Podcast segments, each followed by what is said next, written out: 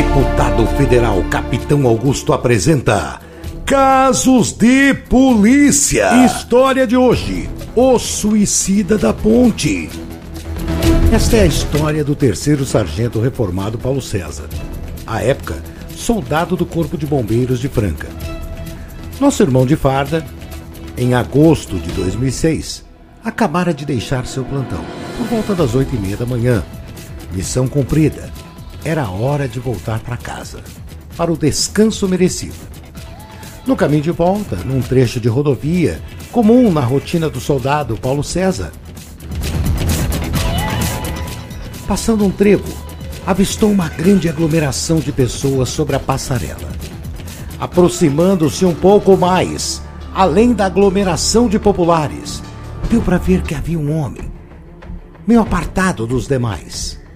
Paulo César estava fardado ainda, afinal, estava indo para sua casa tinha deixado seu plantão. Logo que foi visto pelos populares, estes começaram a gritar: O bombeiro chegou! O bombeiro chegou, minha gente! O bombeiro chegou! Paulo César, que até então não sabia de nada, foi tomando conhecimento da situação com motoristas e ajudantes de uma empresa de refrigerante que funcionava nas proximidades. Logo, estas mesmas pessoas, a pedido de Paulo César, o ajudaram a se aproximar do homem. Ele estava bem próximo da grade de proteção. Paulo César, naquele momento, percebeu que se tratava então de uma tentativa de suicídio. E foi aí que foi tentando estabelecer um diálogo. Nosso bombeiro foi se aproximando, se aproximando, quando o homem que estava no parapeito resolveu agachar. Era a oportunidade perfeita. Paulo César, num piscar de olhos, agarrou o homem pelo cós da bermuda e este começou a se bater.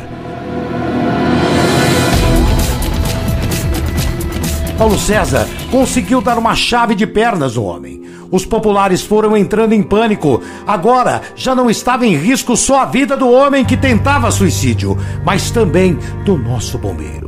Se um caísse, o outro cairia também. Seria uma grande fatalidade.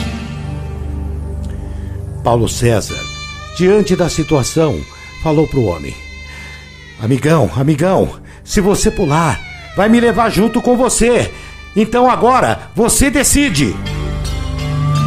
Momento em que o corpo de bombeiros chegou com suas viaturas, já que Paulo César, antes de subir na passarela, comunicou seu batalhão que havia uma aglomeração sobre a ponte. Rapidamente fizeram o resgate do homem. Tratava-se de um desempregado.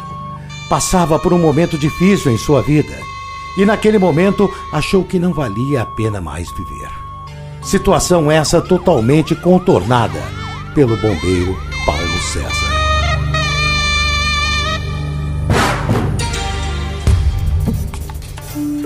À época, ovacionado e foi até matéria em muitos jornais da cidade e região que reconheceram não só sua coragem, mas a intuição de bravo policial, que naquele momento, cansado de uma noite de trabalho, poderia muito bem ter ido embora sem perceber o que acontecia no local. Parabéns ao nosso irmão de farda Paulo César, da cidade de Franca, São Paulo, cujo reconhecimento Paulo César. Temos certeza, vem de Deus e deste pobre homem, que em todos os dias será grato por você, Paulo César, ter salvado a sua vida.